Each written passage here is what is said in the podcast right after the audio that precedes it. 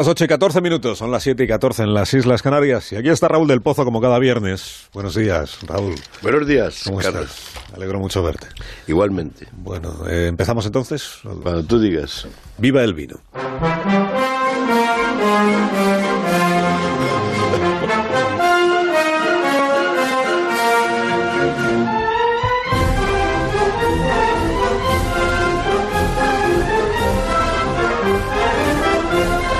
Cuando tú quieras, maestro. Pues España es una democracia mm, plena. Y los separatistas van con el muestrario de viajantes por las cancillerías, los capitolios y las universidades calumniando la democracia. Los comandos separatistas ocupan las vías del tren, apedrean las sedes de los partidos y presionan en las calles al Tribunal Supremo. La llamada Gran Huelga General de Cataluña fue un fracaso ayer. Descendió la electricidad el 7%. Cada vez son menos, pero dan mucho a la tabarra y aún son muchos. Y hacen caer a los gobiernos de Madrid y dan desplantes al rey, declarándolo persona no grata cada semana.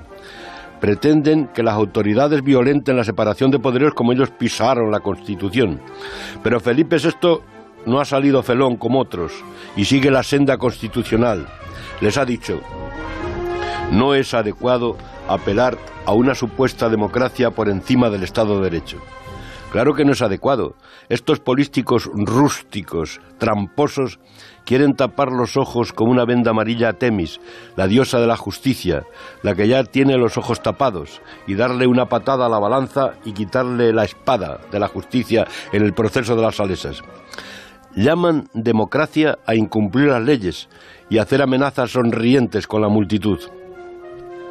Pero la democracia no es la turba nacional populista, sino una educación y una moral superior que nació en Grecia, donde las ciudades-estado tenían autonomía, pero todas se disputaban la lealtad a Atenas.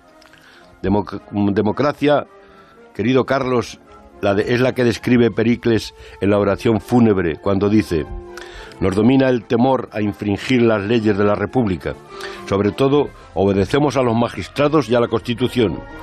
Nuestro gobierno se llama democracia y la administración sirve a los intereses de la mayoría, no de las minorías.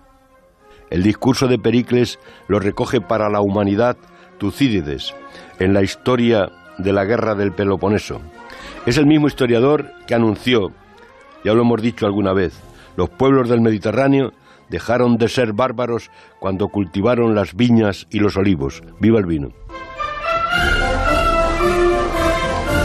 Tengas un buen viernes, Raúl. Muy bien, buen fin de semana, cuídate.